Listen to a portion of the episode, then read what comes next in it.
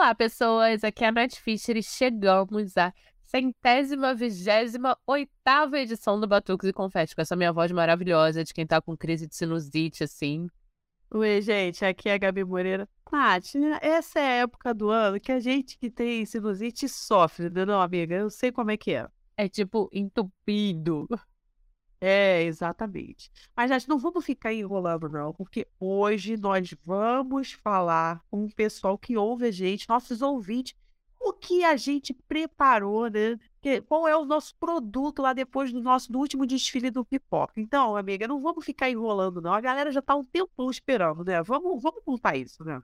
Pipoca e Guaraná, que programa legal. Desculpa, amiga, tinha que fazer isso, revelar a idade aqui. Mas então, gente, a gente foi lá no último desfile do Pipoca, né? Vocês sabem, na última apresentação deles, no último desfile, na verdade, que tiveram apresentações depois no Sesc. E a intenção da gente era fazer o último capítulo do Quem Faz o Batuque na Rua no, no carnaval, né? Lá. Só que o material ficou muito legal, gente. Dava para reduzir a 10, 15 minutos. Então virou um mini doc. E a gente também vai contar para vocês depois lá no Instagram esse processo todo, como foi a ideia, como foi gravar, como foi gravar no meio do carnaval, uma semana antes, mas já era carnaval, né? Tudo isso. Então, assim, vocês aguardem. A gente vai botar no YouTube, o lançamento vai ser no YouTube, só que antes a gente vai fazer o pré-lançamento para eles que merecem, né? São os nossos personagens, né? Sem eles não teria mini doc. Então, eles vão marcar uma confraternização para a gente exibir depois que estiver pronto, já está tá sendo finalizado, está quase pronto. E aí, depois que a gente exibir para o pessoal do Pipoca, a gente vai disponibilizar lá no YouTube.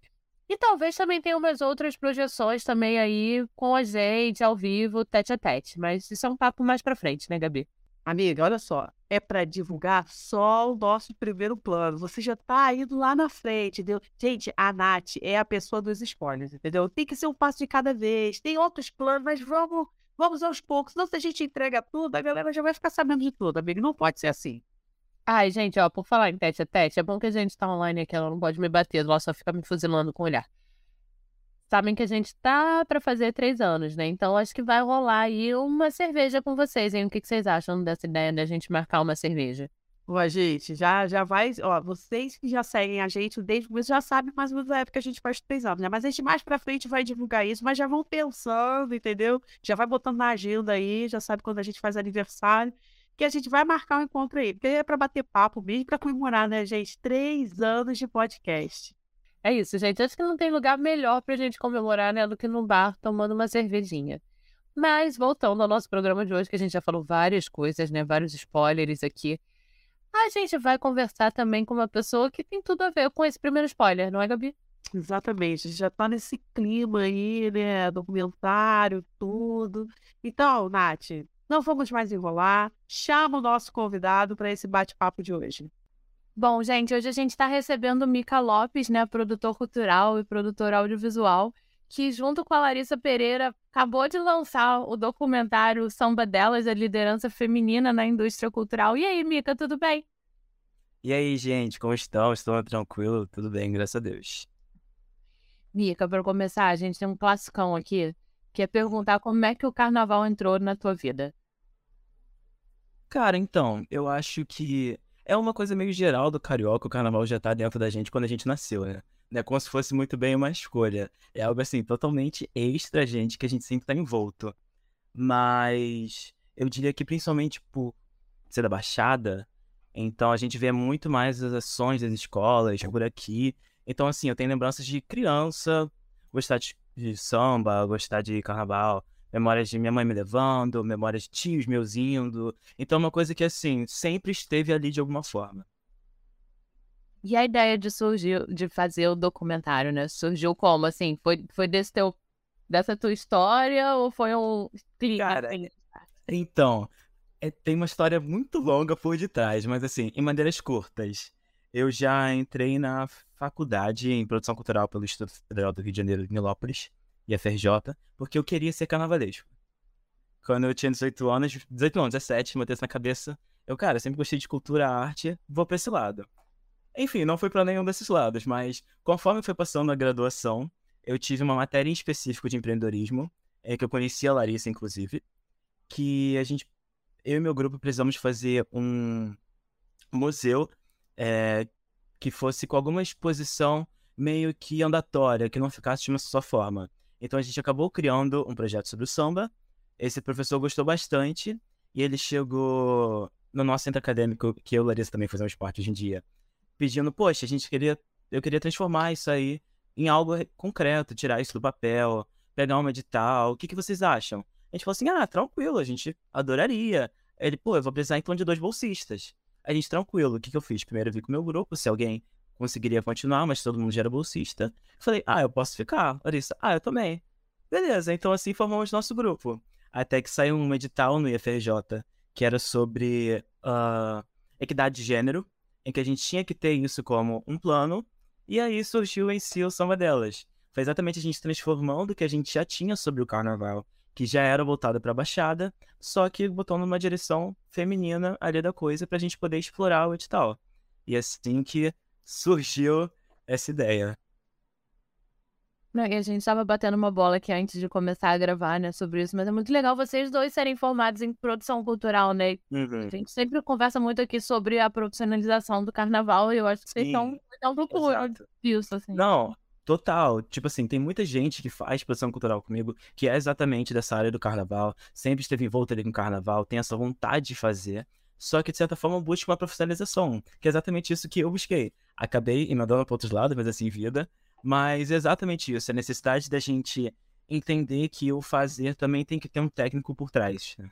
Não só a vivência, não só o artístico em si, mas estudar ali para tentar melhorar, e até porque a gente pode ver, o carnaval está se melhorando, as escolas estão se melhorando, estão tentando profissionalização, assim como o carnaval de rua. Então é algo que está sempre ali, né? Sim, e eu ia te perguntar como é que foi o processo do documentário, né? De fazer, né? Uhum. De, vocês vieram da ideia do museu Sim. e ele mudou pro documentário, né? Como é que? Porque. Assim, vou dar até o primeiro spoiler aqui da gente. Uhum dando essa informação desde o carnaval, mas agora a gente vai jogar pro ventilador. A gente tem uma série no YouTube que a gente vai às oficinas e faz pequenos, assim, microdoc seria sobre uhum. as oficinas. E aí, esse ano, o Pipoca Guaraná, que é um bloco aqui da Tijuca, fez o último desfile deles. E a gente foi para gravar o que seria o último capítulo dessa série. Uhum. Só que ficou tão legal que a gente está fazendo um, cur um, um curta de um doc sobre esse último desfile. E é isso, né? Às vezes, tipo, vocês também vieram da ideia do museu. A ideia vira ali, vai criando uma paixão no negócio. Com certeza. Com toda certeza. É, quando a gente fala esse fazer cultural, acaba que tudo se entrelinha, né? Você vai com uma ideia, você faz outra, você pratica outra, no final vira um produto que tu nunca chegou a pensar. Quando a gente aplicou esse edital, a gente já tinha a ideia do documentário, Assim como não é só o documentário, a gente também fez uma exposição fotográfica de tudo que a gente conseguiu pegar ali de material nos ensaios nas escolas. Então a gente já tinha ideia que a gente prepararia esses dois eventos. Entretanto, chegar em escolas, uh, ir atrás das pessoas, ir atrás de homenageadas, escolas específicas para a Baixada, foi uma luta. Foi algo que, assim, processo de formiguinha.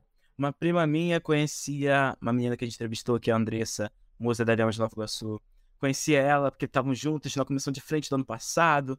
Me passou o WhatsApp. Aí eu fiquei encarregado aí dessas relações públicas. Cheguei, pô, e aí? Apresentei projeto, você topa, seria legal para você. Topou de primeira, foi ótimo. A conversa também com a diretoria da Leão foi ótimo, tudo correu muito tranquilo. E tudo isso foi pensado para ser realizado em 2022. Era ter sido realizado em 2022. A gente queria fazer o evento em si no dia 2 de dezembro, que é o Dia Nacional do Samba. A gente queria formar isso junto. Entretanto, por problemas digital, a gente não conseguiu, infelizmente. Mas aí a gente acabou prosperando, mudou muitas vezes de data.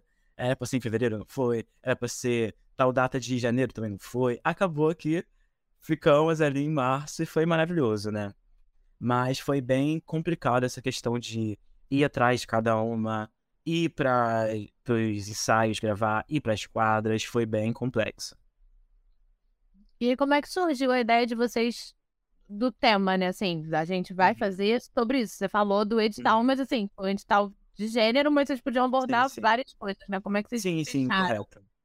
Quando a gente uh, tava falando do projeto original, a gente já tinha ideia que a gente queria falar sobre personalidades que tinham uma relevância no samba, tinha Seata, a gente sabe que tudo começou por elas.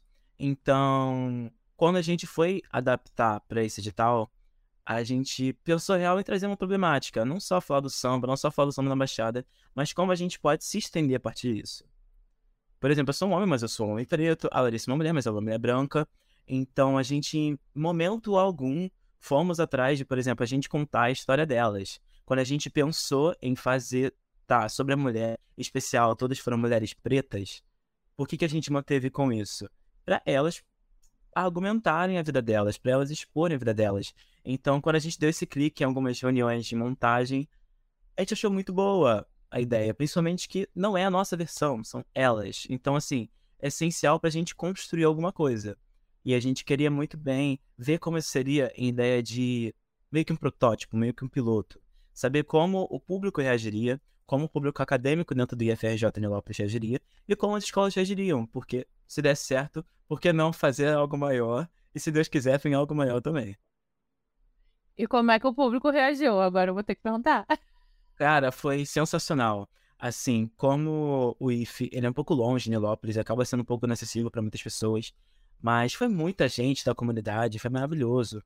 A gente fez a estreia, uh, logo depois a gente teve uma roda de conversa com a, todas as entrevistadas. Todas não, foi com a Kátia, com a Shao e com a Verônica.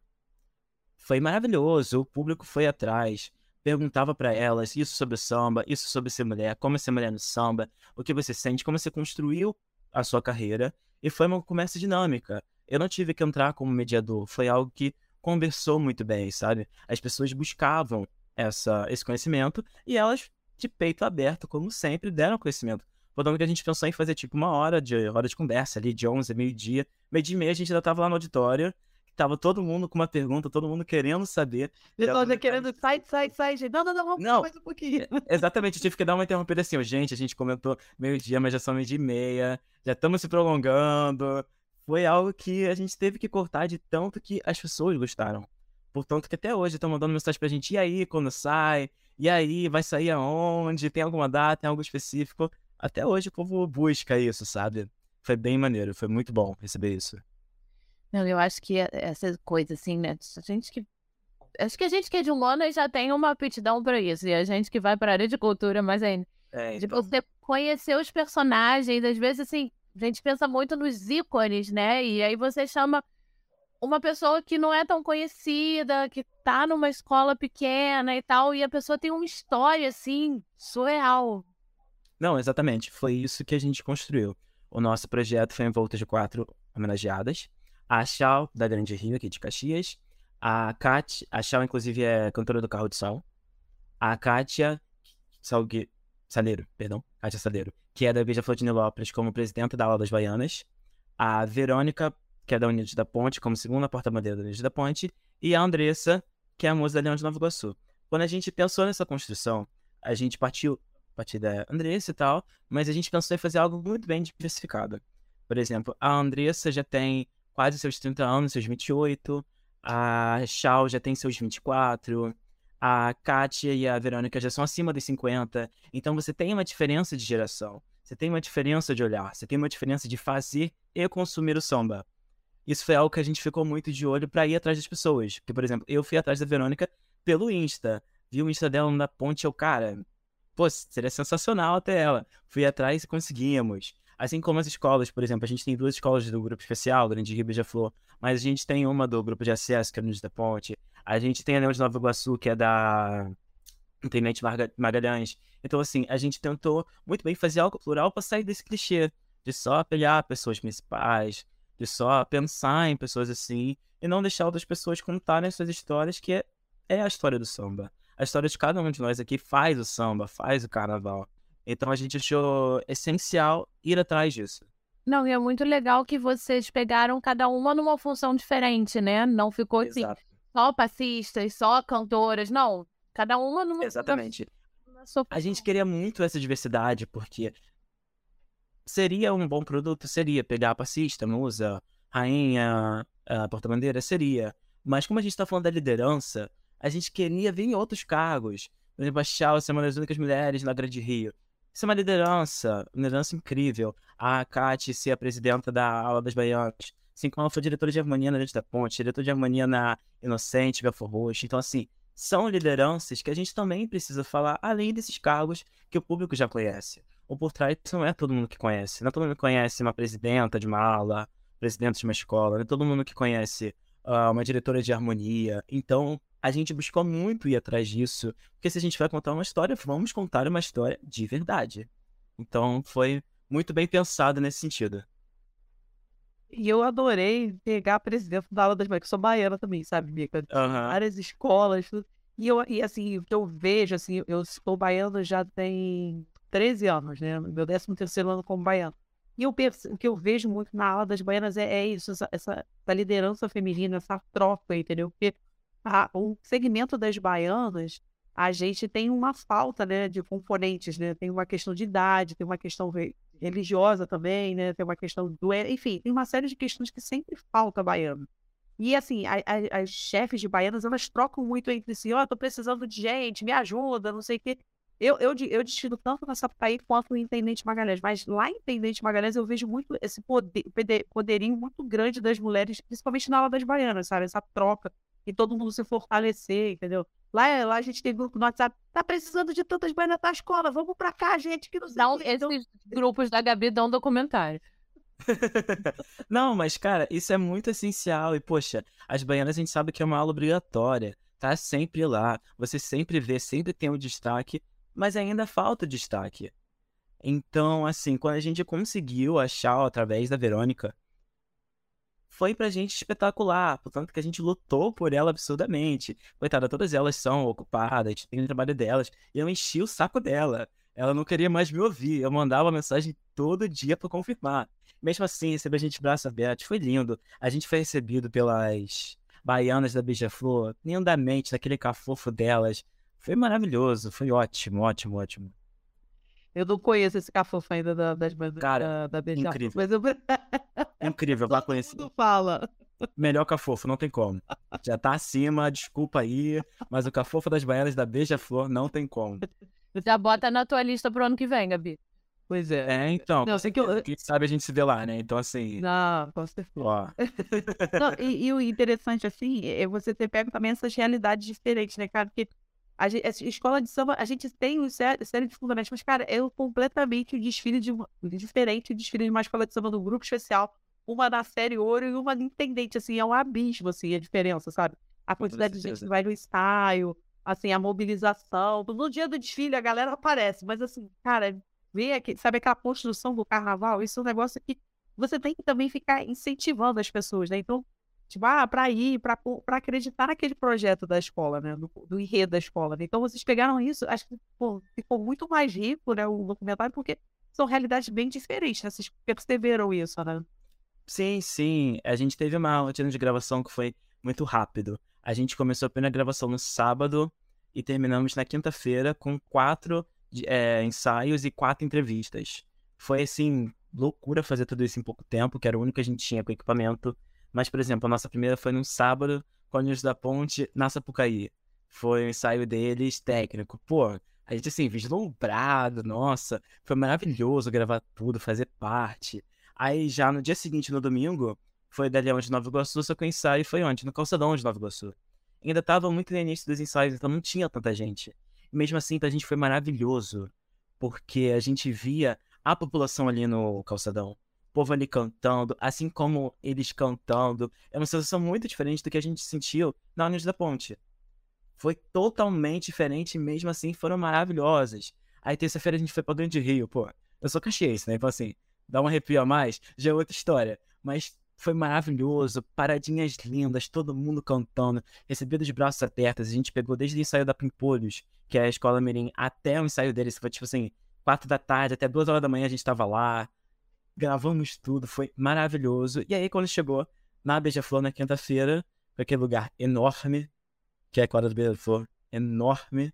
Aí foi outra emoção, foi outro tudo, tudo que a gente esperava que fosse ser, já foi diferente. Foi muito singular cada experiência em cada uma delas, sabe? Eu tô sentindo que o coração ficou dividido aí, hein, Mica, entre a Grande Rio e a Beija-Flor.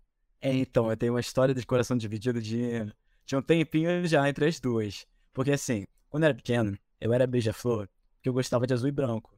Falei assim, pô, beija-flor azul e branco, só beija-flor, simplesmente por isso. Mas aí foi beija-flor, sim, nossa, com força. A beija-flor ganhava, chorei, fazia um especial aqui em casa, só que eu consegui 20 anos, né? então eu fazia isso, sei lá, 11. Mas assim, pra mim era tudo. Beija-flor ganhou, nossa, meu maior orgulho do ano inteiro. Mas aí, quando eu comecei a criar mais um pouco de cabeça, etc., quando eu criei mais um pouco da questão de existência, etc., eu acabei voltando muito pra Baixada em si, já estava mais acabei voltando mais, e voltando pra Caxias. Que aí foi quando aí começou meu amor pela Grande Rio e segue até hoje, assim, todo ano eu falo. Eu sou Grande Rio, acabou, e a escola que eu gostar. Gostei mais de tal desfile? Então sou essa. Mas assim, Grande Rio em primeiro, tô nem aí. Abriu buraco, tô nem aí. Grande Rio em primeiro e a escola que eu gostei em segundo. Eu faço uma coisa assim, meio lavado, mas assim, escola do coração, cara, não tem como. Mas olha, eu vou confessar, até a entrevista que a gente vai botar no ar, que a gente botou no ar na última quinta-feira, a gente estava conversando isso com o Guilherme da Mangueira, né? Eu moro no, eu moro em Vila Isabel, né? E da minha casa eu escuto tanto o ensaio da Mangueira quanto o ensaio da Vila. Eu sou Vila, tô fazendo a escolinha de percussão da Vila e tal, mas eu sinto meu coração dividido com a Mangueira também. Aí eu falo isso, mas onde eu moro, eu escuto o ensaio das duas, então eu me sinto no direito de ter o coração dividido. Cara, é muito difícil, nossa. Ou coração azul e branco, é vermelho e verde. As cores nem batem, consigo nem fingir, cara. Então, assim, não dá para conciliar esses dois amores. Mas tenho um amor muito grande pelas duas. Assim como eu criei pela Ponte e pela Leão. Maravilhosas. Fomos recebidos de braço aberto, um super tudo. Até na Unidos da Ponte, o diretor de harmonia, Mauro Tito, ele convidou a gente para conhecer o Barracão das Costureiras quando as, as fantasias ficaram prontas, para a gente poder produzir conteúdo. Ele compartilhou as mídias. Sim, sensacional todo o apoio que a gente teve das outras duas. Não, eu acho muito legal, né? Porque, assim, embora cada vez mais se produza conteúdo sobre carnaval, eu acho que ainda é um, público muito carente, ainda mais se a gente for botar, assim, as escolas pequenas, as escolas de intendente, principalmente. Então, assim, quando a gente chega com uma ideia, a gente se sente super abraçado, super acolhido, né? Sim, totalmente. A gente achou que até, por exemplo, pra gente ter tudo certinho, a gente teve que fazer um termo de autorização, de uso de imagem, pra estar tá tudo certinho. Como tem que estar tá todos os projetos. A gente até achou que, poxa, podiam até broncar com alguma coisa, se pá, não sei. Pode acontecer. Mas não, e na hora que eu falei, já estavam assinando o termo, super de boa, nossa. É, é muito diferente esse acolhimento que a gente teve. E não só, tipo, da diretoria, de cargos, mas também como do público. A gente na Unidos da Ponte, cara, passava com uma câmera, era um tchau, era um samba, era alguém ali que Cara, loucura, a pessoa podia estar, tá, tipo assim, andando tranquila. Mas chega a câmera, não tem como. Vira passista na hora, a baiana gira mais que peão. É uma coisa assim, muito boa, sabe? A gente sentiu muito legal dessa forma, que a gente foi muito acolhido. Todo mundo queria participar, todo mundo queria uma foto. Tinha gente da plateia pedindo foto, tipo assim, da arquibancada. A gente tirou foto e ela mandou no Insta, sabe? Então, assim, foi muito bacana essa troca. Ó, tem alguém aqui, que eu não vou dizer quem é, que diz que odeia foto, odeia aparecer. Mas no carnaval, eu não, não pode ver uma câmera que a gente tá vendo desfile, daqui a pouco aparece Gabi rindo, girando. Acaba tudo isso. Cara, toma emoção. Tu vai escutando aquela bateria, vai surgindo um negócio aqui de baixo, tu não sabe o que, que é. Quando tu vê, já foi baixista de um lado a outro. Aquele lugar fica pequeno, cara. Fica Esse pequeno. ano eu saí no ensaio técnico pela primeira vez lá, Rouco, né? Exatamente isso. Eu pisei na Sapucaí. Foi a primeira vez que eu pisei na Sapucaí desfilando, né? Eu era ronco desde que eu nasci, desde criança. O quê? Ih, filha, você se torna tudo, não tem essa não. Você pode ser o que for, na hora tu é a escolha e acabou. É uma emoção muito grande, cara. Muito, muito boa. E o que é interessante também é é, essa coisa da escola, realmente. É porque assim, é, é um momento de extravasar, então eu abro mão, é, é um momento que eu vou tirar foto. Eu fico o ano inteiro postando só foto de carnaval, basicamente. É isso. Não tenho até vendo, gente. Acabou. Você tem ali sete dias pra você fazer. Exato, tem sete dias, tu pode preparar sete looks, já são sete meses, sabe? Tá tudo preparado. Então, é, é e, e, o, e o que, eu, que, é mais interessante, assim, que eu acho que é mais interessante nisso, é, assim, é, é que por exemplo, principalmente as escolas de intendente, né? Eu moro bem próximo de intendente, é tanto que eu desfilo na Sapucaí tudo mais, eu desfilo bem mais aqui intendente do que na Sapucaí, né? E aí eu acho que e também teve essa mudança, né? Mudou o, o desfile de um lugar para o outro, teve uma visibilidade maior. Então, assim, aquelas escolas, assim, quem é do, do meio do samba sabe que elas existem, mas, cara, isso ajudou elas terem uma visibilidade maior, sabe? A cobertura do desfile ter sido por outras emissoras.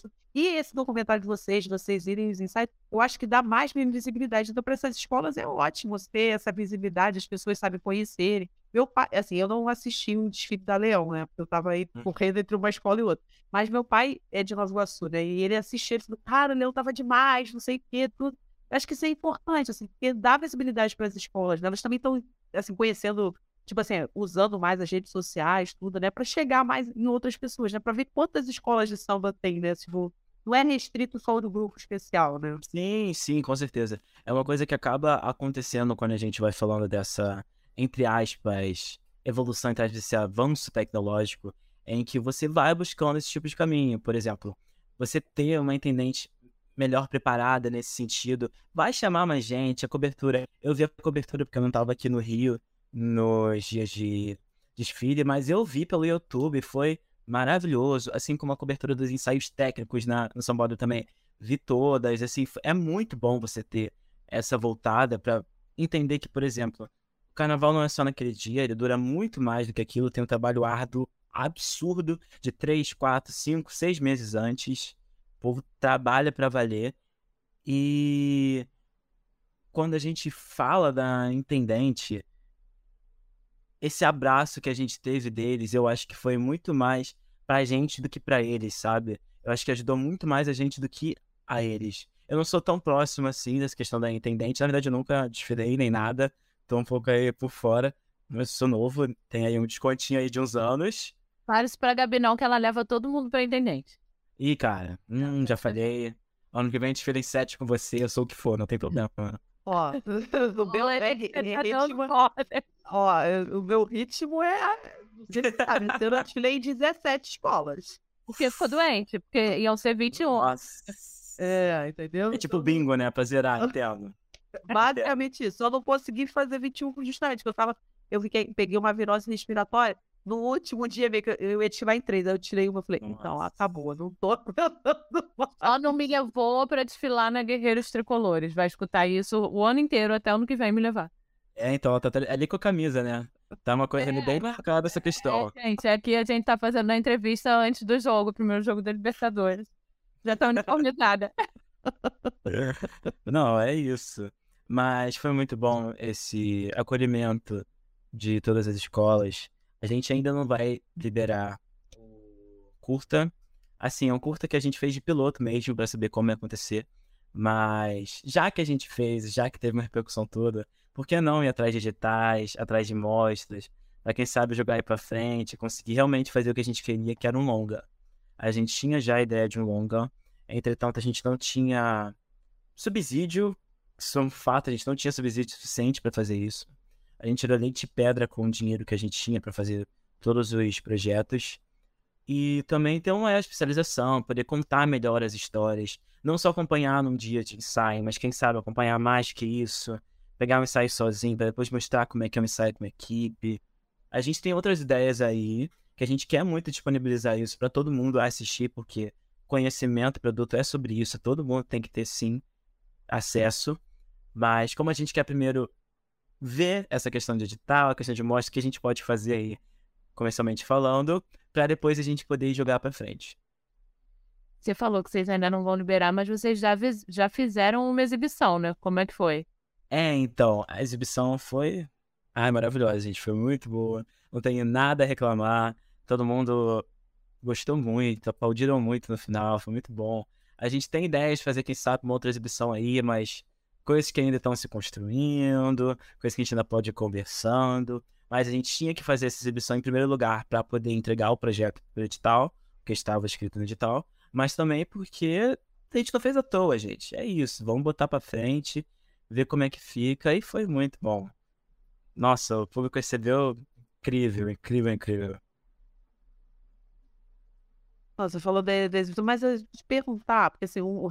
a gente tem um problema aqui, com a editora aqui, o negócio de cortar. Aquele momento assim, ai, gravou, eu sou selecionar. É, é material, gente. Eu odeio jogar as coisas fora. Aí quando eu tenho que jogar fora, eu guardo para fazer um extra. Eu tenho tudo ainda. Tá tudo no meu drive, tá tudo em microSD, tá tudo no meu computador. Eu tenho tantas cópias disso aí, que acho que nem sei onde eu botei tudo. Mas assim, foi muito difícil conseguir pegar cada um. Uh, a gente teve dois momentos, né? O momento do ensaio e o momento da entrevista. Na entrevista a gente tinha uma sequência de perguntas que a gente gostaria de fazer, mas é aquilo. Algumas acabam falando melhor do que as outras, acabam alongando mais o argumento, o que é normal. Então a gente acabava tendo que preferir uma pela outra. Ah, mas isso aqui vai perder. Ah, mas isso aqui falou um pouco mais do que a outra. Ah, mas como é que a gente equilibra? Isso foi uma discussão entre eu e Larissa que foi absurda, porque eu queria manter umas coisas, ela também queria. Aí ficava nesse embate. Para as fotos da exibição, então, foi pior ainda. Porque assim, sei lá, no ensaio a gente tirava 500 fotos em cada ensaio. Selecionar 10 fotos de 500 de cada escola, cara, impossível foi um trabalho que, assim, a gente gravou e tirou as fotos em janeiro. A gente selecionou até fevereiro, a gente ficou mais de um mês selecionando. Porque a gente fez seleções individuais, cada um podia escolher 20. Aí depois a gente desceu para cada um escolher 10. Depois a gente fez uma reunião pra gente junto pegar 10. Foi assim, muita coisa que a gente acabou tendo que cortar, porque não ia ter orçamento para poder fazer impressão de foto. Orçamento é uma questão muito complexa, a gente sabe muito bem disso. Então a gente acabou tendo que adequar. Mas assim, tanto de material que a gente tem, que a gente gostaria de botar pra frente, é loucura, cara. Se você pega tanto, aquilo ali tem fotos que para mim são melhores que fotos minhas. Guardaria num álbum, faria, sei lá, um quadro na minha casa, minha casa inteira daquela foto. Porque para mim foi muito especial, sabe? Não, eu vou te dar essa dica. Com a parte que vocês gravaram, com a parte audiovisual, guarda pra fazer uns extras. É, então. Textos guardados e editados que eu não sei nem quando eu vou usar, mas eu tenho certeza que vai ser o dia de alguma coisa que vai, dar, vai me dar o. Com certeza. Ele sempre serve pra alguma coisa, gente, não é à toa. Até porque a gente faz isso tudo de. Uh, de, de projeto, de produto, pra gente poder usar. Vai usar ou não, não tem problema. Mas a gente faz extra, extra, extra, extra pra selecionar alguns. A gente sabe que vai acontecer seleção, mas assim, se não usou, uma hora vai ser usado, né?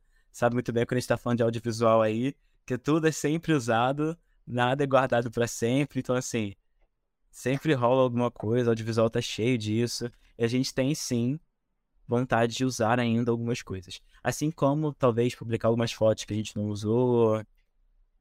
Tem coisas aí por detrás, tem planos, temos planos. Ah, já, já pode adiantar alguma coisa? Cara, então, por enquanto a gente quer soltar algumas fotos de ensaio, etc, no nosso Instagram, arroba o Samba Delas, pra quem não tá seguindo. Mas a gente tem essa vontade de lançar isso primeiro e preparar trailer, quem sabe, individual de cada uma, individual de cada escola, para poder, né, ter ali alguma coisa, pelo menos entregar algum tipo de conteúdo para todo mundo, enquanto a gente tá separando de outra forma. Não, isso é muito legal também, né? Quando a gente lida com personagens, às vezes a gente tem um personagem que a gente se apega tanto à história dele que a gente fala, ai meu Deus, o próximo projeto pode ser uma só a história dessa pessoa. Cara, nem fala, a gente teve uma mini figura, a gente chama ela de mini querida, que é uma menininha, acho que ela tem nove anos, da Leão de Nova Iguaçu. Gente, aquela menina samba tanto, mas ela samba tanto, uma fofura, uma fofura, uma fofura. A, nesse ensaio que a gente acompanhou, a Andressa, que era musa, ela via, vinha levando a aula das fascistas. E ela, aquela garotinha de 9 anos, minúscula, atrás dela, assim, tudo que ela fazia, ela dava uma cópia. Cara, que garota sensacional. Sensacional. Ela aparece muitas vezes no documentário. Ela, assim, é uma participante extra. Uma parte que é só dela, porque ela pra gente foi tudo. A gente se apegou de um jeito.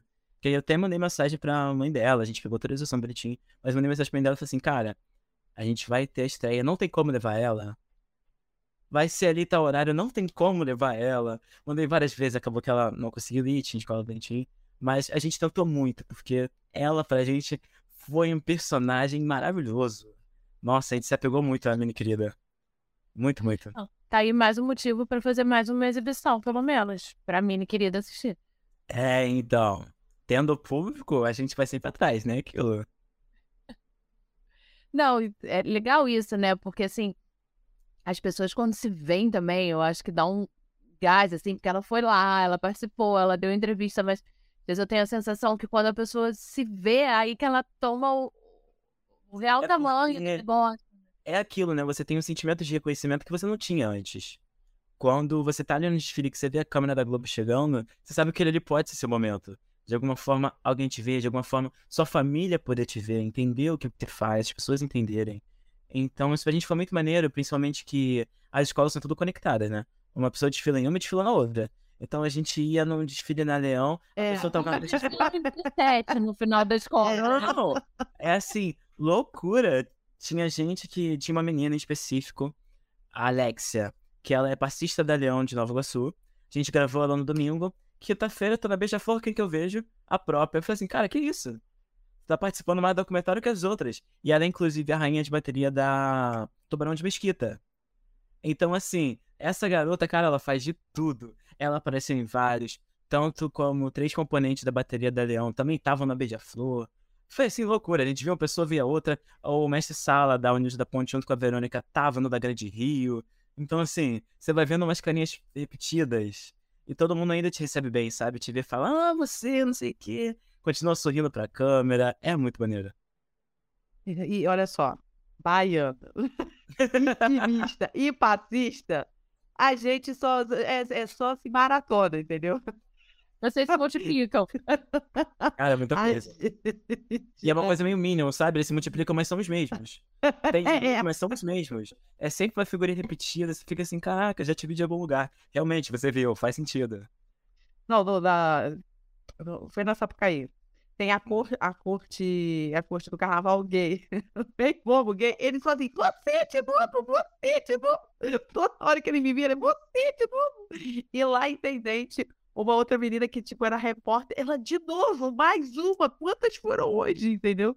Então a gente vai se multiplicando, assim, porque eu acho assim, assim, eu acho que todo mundo, né, gosta de carnaval, tudo, mas a esses três segmentos, assim, sabe, a gente eh, sente. E a gente tem muito amigo, assim. Eu, eu às vezes desfilo em vários, assim, porque assim, ah, tem uma que é coordenadora, é minha amiga. Aí a amiga da coordenadora tá precisando. Aí você vai indo, vai indo, vai ajudando todo mundo. Quando você vê, ah, você tira em quatro escolas no mesmo dia, entendeu? Aí você vê, é, tá bom, acho que dá tempo de correr, ir lá no final e voltar, relaxa. Guarda minha fantasia, é basicamente isso. E é uma coisa meio correria, meio a Ivete na Grande Rio, né? Tava na comissão de frente, correu pra ir pro último carro. É muito assim, cara. Isso pra gente foi muito engraçado, porque, por exemplo, eu não tava aqui quando tava tendo desfile da Leão. Tava em São Paulo. Mas aí mandaram mensagem, cara, você não quer vir não? Gente, eu quase que voltei pro Rio, pelo amor de Deus. Não faz isso comigo, não faz o convite desse que eu for. Sabe? Nossa, foi muito loucura. Se eu tivesse no Rio, com certeza. Nossa, ainda mais a escola, gente, não tem como. Me convidou, eu tô indo. Então, assim, é muito legal ver essa interação entre as pessoas das escolas. Que acaba que você conhece muita gente, né? Não tem como. Todo mundo passou por tudo. E principalmente na intendente que tem tanto talento, tanta coisa boa saindo dali. Que é um foco que é muito maneiro de se pesquisar, de se olhar. Não, e eu acho que, Mica, você tocou num ponto muito legal, que assim, né, as pessoas quererem mostrar para os amigos, para a família, o que elas fazem, porque eu acho que ainda existe aquele preconceito ainda, assim, ah, carnaval, samba, escola de samba, e as pessoas quererem mostrar o quanto que elas são importantes, o quanto que aquele universo é importante também, né? E eu acho que o documentário é uma forma de legitimizar isso também, né? Totalmente, totalmente. É, por exemplo, entre cenas a gente tentou buscar botar cenas dos ensaios, cenas de outras pessoas. Não focar só nas meninas, mas trazer outras realidades de outras mulheres ali dentro do carnaval. Então, quando a gente botava algo no meio, ah, quando a gente gravava qualquer uma delas, era uma recepção muito boa que só a gente sabe. Você me entende aí fã do audiovisual, fã de produção cultural. Você entende que ninguém sabe o que a gente trabalha. Ninguém sabe realmente o que a gente está fazendo.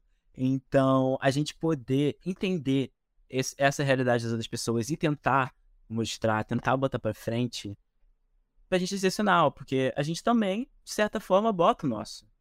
Assinando ali ou não, a gente bota o nosso, né? Então, a gente buscou muito tentar fazer algo muito diverso, mas que a gente conseguisse trazer o máximo de realidade em 30 minutos. Não, a gata da Gabi faz participação especial nos episódios. Adorei. Ela é a nossa mini querida daqui, sabe? Cada um Nossa, querido. E pior que ela é mini mesmo, que ela é a menorzinha. Então, você falou esse negócio agora, que Ninguém sabe o que a gente faz. Eu lembrei quando eu tava na faculdade, a gente organizava a semana de produção cultural da faculdade, né? E a gente fez um cartaz uma vez, que o cartaz era uma tirinha justamente assim, é. Você faz faculdade de quê? Ah, eu faço produção cultural. Ah, engenharia de produção. Não, eu faço produção cultural. E aí é o que a gente usou de slogan era isso, né? Venha saber o que é produção cultural. Não, eu entendo muito disso. Já tive também uma matéria em Procult do IFE, que era basicamente isso. A gente fez uma cartilha do que é ser produtor. A gente no centro acadêmico tem, tipo assim, kit com caneca, etc. Que é exatamente kit de sobrevivência do produtor. A gente tenta o tempo todo trazer essa palavra para as pessoas entenderem. E mesmo assim, cara, às vezes até a gente não sabe o que a gente faz. Então é uma coisa que começa muito na gente e depois acaba proferindo, porque, assim, produtor não tem visibilidade em nenhum lugar. Seja produção cultural, dentro do produção audiovisual. Você acaba não tendo visibilidade de qualquer forma. E são cursos que não são tão procurados, não é todo mundo que sabe que existe. Eu não sabia, descobri no SISU. Aí quando eu falo pra alguém que faz produção cultural no IFRJ, UFRJ, não, IFRJ, IFRJ, IFRJ. Tem um problema bônus. É, então, aí eu fico assim, meia hora só pra tentar falar que é instituto da universidade. Aí depois, nossa, mas tem graduação, eu sei que era só ensino técnico. Não, tem. Não sei o quê, o curso já tem mais de 10 uma- anos. É uma explicação Me absurda. irrita muito, Mica. Não sei se acontece contigo. Que é quando surge alguém assim, de geração espontânea e fala: Ah, eu sou curioso, eu trabalho com não sei o que, eu sou isso e aquilo, mas nas horas vagas eu sou produtor cultural. Não, meu bem, você não é produtor, você é curioso. Cara, então, uma coisa que eu tava até falando assim no Twitter, que uma coisa que me irrita muito é você ver que as pessoas usam muito o produtor como uma bucha, como qualquer lugar. E realmente, não necessariamente você precisa de uma graduação para ser produtor. A escola da vida ensina muito mais, a gente sabe disso. Entretanto, chega lá, a pessoa não permanece no cargo. Vê que não é aquilo ali que ela quer, porque ela realmente não tem essa paixão pra estar ali. E eu vejo isso tanto na produção cultural como no audiovisual. Sabe? Eu fiz trabalhos grandes aí para streaming, plataformas de streaming, etc. E você precisa ter a paixão da produção para continuar nesse cargo. A gente trabalha 24 horas por dia, 7 não dá semana, ter por 365 remuneração. a remuneração não é boa, gente. Não é. Tem paixão mesmo. Não é. É total paixão de você querer ver um produto sendo feito e a recepção dos outros.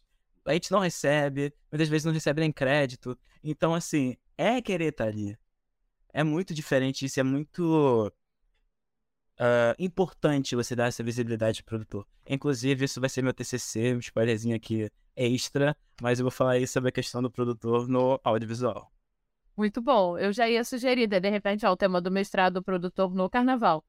Porque é um Então, terror. Então, exatamente. A gente até conversou sobre isso ah, quando a gente falou no dia da estreia com a conversa com as, co- com as convidadas. Uma menina, ela até puxou esse assunto de que, poxa, se você pegar o que é um produtor cultural, o que ele faz e aplicar ele numa agremiação sambista, você avança muito mais. O nosso papel é exatamente isso: estudar edital, estudar como captar dinheiro, o que fazer com essa capitalização, ter todo esse esquema feito. Então, E o papel do Vitor- produtor ali dentro seria sensacional. É, E até abranger um pouco mais. Eu acho que no carnaval de rua também, assim, demais. assim. Absurdamente. Blocos grandes, né, já tem seus produtores, mas eu vejo nos blocos pequenos e aí eu vejo muitos curiosos que às vezes eu falo, nossa, se fosse alguém, ou se colasse com alguém, né, não é tirando, tipo, a gente Sim, faz por sim, amor, sim. né, o curioso faz por amor também, mas às vezes Fato. colar com alguém com uma formação, com uma outra coisa, podia, de repente, dar um gás, assim, dar uma injeção. Totalmente, totalmente. O produtor, ele tá em qualquer momento, gente. Se você quer fazer alguma coisa, chama o produtor. Ele vai estar ali pra te ajudar em tudo. Quando a gente fala do carnaval de rua, passam, sei lá, 60 num dia. Você tem que ter uma programação certa, você tem que saber onde começar, onde terminar, você tem que saber como chamar o público, você tem que saber como estruturar isso. E o produtor tá aí pra isso, gente. Não tem como. O produtor serve exatamente pra isso. No âmbito do carnaval, no âmbito audiovisual, no âmbito de museu, em tudo. O produtor é essencial para quando a gente está falando de gerência de arte, gerência da cultura, como você quer passar isso para as pessoas. Então, assim, para mim, o produtor tem um papel essencial e é por isso que, né, eu tô aí fazendo meu breve TCC, A gente vai trocar umas figurinhas aí depois da entrevista. com toda certeza. Fatos. Mas é muito importante, cara, essa experiência. A produtora agrega muito. E tem tantos de nós aí no mercado, tantos de nós querendo uma oportunidade. E é muito difícil pra gente ir atrás. Eu vejo muito da galera que se formou comigo em produção, assim, são pouquíssimos que estão trabalhando, porque a maioria, e não foi por falta de vontade, foi por Exato. não conseguir se encaixar no mercado de trabalho mesmo e acabou indo para outro canto. Tem uma amiga minha que virou piloto de avião, eu acho isso o máximo. Não, total. E tipo assim, esses são os que se formaram. E quem É. ficou pelo caminho, sabe? Muito... Por Eu exemplo. quase larguei no meio da faculdade. E eu também. Isso aí tamo junto, isso aí todo mundo, quem nunca? E Cris do meio. Não, não, assim, total. fazer marketing, será que vai ser melhor? Cara, então, eu ainda entrei na faculdade é, no primeiro semestre de 2020. Então eu tive um mês de aula e pandemia. Aí na pandemia eu acabei entrando no profissional, acabei trabalhando dentro do cinema. Que, poxa, eu ia pra set, ficava 12 horas dentro de um set. Então, assim, faculdade virou um segundo plano absurdo. Porque eu não me via mais ali. Ainda mais que eu fazia, faço no audiovisual papel de produtor, eu assino dentro da produção. Eu já atuava naquilo ali. Então o que eu via na faculdade eu já tava fazendo. Eu assim, pô, pra quê? Não sei o quê. Mas me manteram aí na linha, me confirmaram pra que eu pudesse aí, pelo menos, tirar um papel escrito assim, produtor. Não, eu- ó, já, já, foi dado, já foi dado o recado aqui, Mica, gente, do carnaval, de outras áreas também, mas aqui, carnaval, gente, vamos procurar produtor, gente. Com certeza. Não, você falou isso de. de- Amiga, de produtores, não curiosos. Isso, isso. Produtor cultural. Ali uma faculdade, tem uma experiência. Um negócio ali. Ela ficou três anos da vida estudando aquilo, se debruçando sobre aquilo. É, então, é um pouco necessário, já que vamos atrás de produtor, vamos atrás de produtor especializado, que tem ali uma questão, para que a gente também possa ir subindo todos juntos como uma classe. Com certeza. E, e realmente, é, o- é, assim, né, que eu- que a gente, né, de escola de samba, tudo, né, carnaval de rua, bloco, tudo que a gente tá falando, realmente faz uma diferença, sabe? Essa coisa dos editais, assim. Eu que tenho mais vivência de escola de samba, eu fico assim, nem por que que essas escolas não conseguem edital? Aí, eu, aí realmente é isso. Não tem, não tem aquela galera é- que. Exatamente, às vezes não sabem nem que o edital existe, não sabem que o edital pode te contemplar. É você exatamente ter alguém do seu lado que sabe escrever isso, que sabe te botar para essa função. E nem só nisso, gente, até para organizar um ensaio, um produtor cultural ajudaria muito, tiraria muita dor de cabeça de muita gente. Porque querendo ou não, a produção fica responsável pela dor de cabeça. Então, assim, é algo que a gente vai conseguir gerir, sabe? E foi muito algo que, por exemplo, eu e a Larissa a gente conseguiu trazer. Ah, ela não tinha experiência no audiovisual prévia, só assim dentro da faculdade. Eu já tenho, eu fiz série no Netflix, etc. Já tenho ali coisas, mas ela trabalha na Secretaria de Cultura de Nova Iguaçu.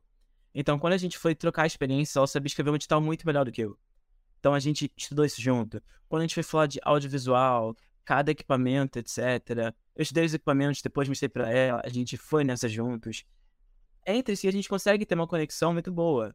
Então, é muito importante o produtor, cara. É uma coisa que tem que frisar.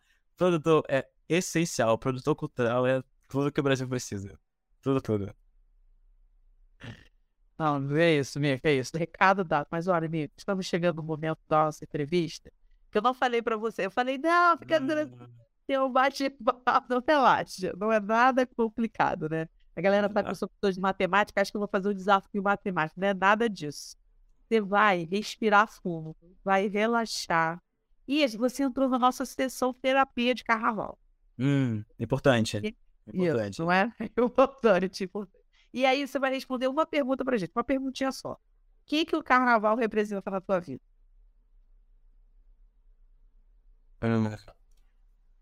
Cara, eu falei que o carnaval sempre teve ali envolto na minha vida desde pequeno, etc. Mas tem um fato que acontece muito entre pessoas pretas, que você tem essa data de nascimento e tem a data que você descobre que você é preto. Então, assim, são dois momentos completamente diferentes. E quando você tem essa descoberta, você tem uma rede de amparo que você consiga se entender, consiga entender a sua origem, consiga entender de onde vem tudo aquilo, é muito importante. Então, se eu fosse colocar o carnaval em alguma caixinha, seria totalmente voltado para isso.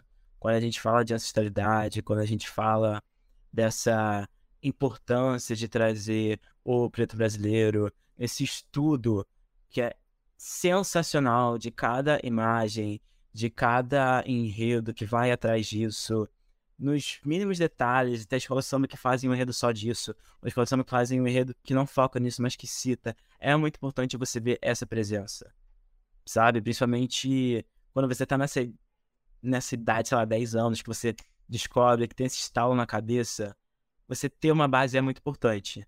Então, carnaval foi ainda é para mim esse símbolo, sabe?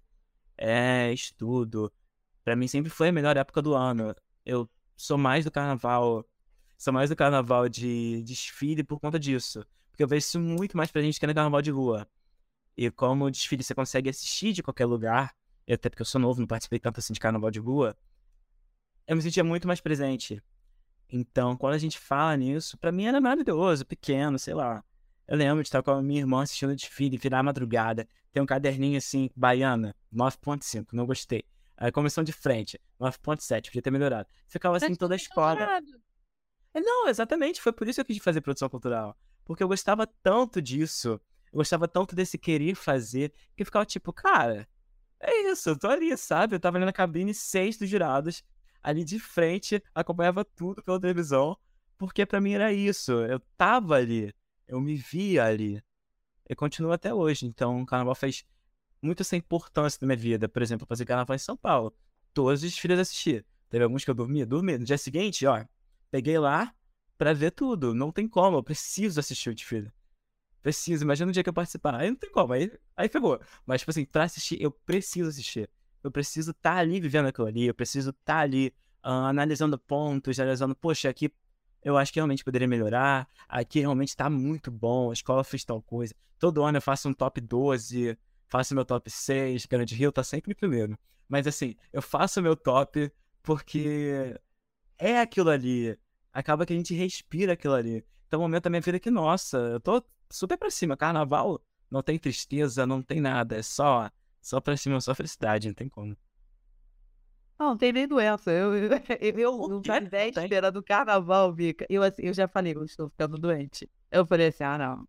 Mas eu não vou, eu não vou me entregar. Aí tem um professor meu, eu sou escritora também, e ele, e ele é meu professor de escrita, ele também adora carnaval. Aí eu falei com ele, que eu tava meio preocupado, e ele, ele falou, você vai ter que dar um jeito, a sua doença vai ter que ficar. Ele fez uma sessão terapia comigo, me convencendo. Cara, você não pode se entregar. Você, isso só tem uma vez no ano, que não sei o quê. Não, não, dá, a gente vai dar um jeito. Depois do carnaval você fica doente. Realmente, depois do carnaval fiquei praticamente uma semana doente. E aí, mas o carnaval não tem como, entendeu? Não, não, não. Eu entendo, não, total. Quando a gente foi fazer as gravações em janeiro, a gravação era sábado, Quarta-feira, quarta-feira não, quinta-feira eu tava com uma infecção no olho. Eu fui gravar nas escolas com um tapa-olho, sabe? Eu ficava sem tapa-olho o tempo todo. Aí quando a gente ia gravar, eu tirava, que meu olho já tava melhor, e eu conseguia gravar. Eu tava assim, doente. Quando foi o desfile, eu tava com amidalite. Gente, não tem como. Se eu não participar, não rola. Então, assim, tem que ter ali um equilíbrio. Mesmo doente, fui. Não, tem essa. Não tem doença em específico. Agora eu tô melhor. Mas não tem doença específica, sabe? É isso, Bia, claro, a gente adorou esse papo. Então vamos trocar depois figurinhas, entendeu? Nath, então, né, Nath? Nath... Ih, não acabou aqui ainda não, gente. Fica tranquilo, não. Só o começo. Esse aqui, o, bate... o podcast é só o começo. Então, para finalizar o nosso bate-papo, tem um momento aqui que é o nosso momento beijo Sandy Júnior. Que você manda beijo pra quem você quiser. Ele é muito novinho, amiga. Ele não vai pegar, ele não foi da fase Sandy Júnior. É, então. Mas um ele sabe que é Sandy Júnior. Não, mas então, assim, um pouco por fora aí de onde surgiu, mas enfim, sei, sei. Sabemos que a Maria Doutora é sempre igual. Aqui, mas surgiu aqui, vou ser sincera, foi ideia da Gabi pra me zoar o beijo Sandy Júnior. É, que era aquele momento pra mandar beijo pra todo mundo. Né? Tinha, um, tinha um momento lá quando a Xuxa fazia o programa, manda um beijo da Xuxa, pro papai, pra mamãe e pra você. Aí a gente resolveu dar uma adaptada.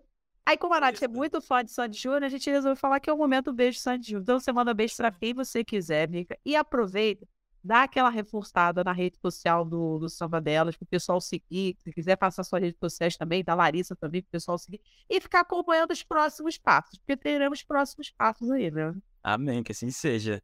É, então, pelo lugar, queria mandar um beijo para quem estava ali do meu lado nesse projeto inteiro, que foi a Larissa Pereira.